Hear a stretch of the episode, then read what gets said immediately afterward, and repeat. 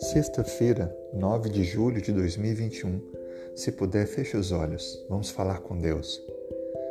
Senhor, Tu és grande, poderoso, é o nosso único Senhor, Criador e mantenedor.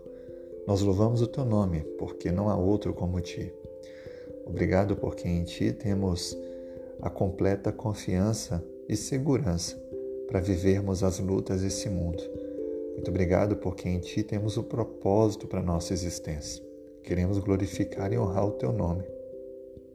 Nos conduza nesse dia, dando-nos, ó Pai, a sabedoria para as decisões a tomar, a proteção, a saúde e o direcionamento em cada circunstância. Atenda também aos pedidos que estão no íntimo de nossos corações. Tu conheces cada necessidade que temos e também a das pessoas às quais temos te apresentado.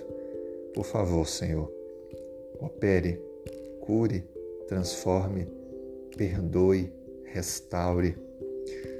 Traga ao Pai aquilo que cada um precisa, principalmente o perdão e a salvação.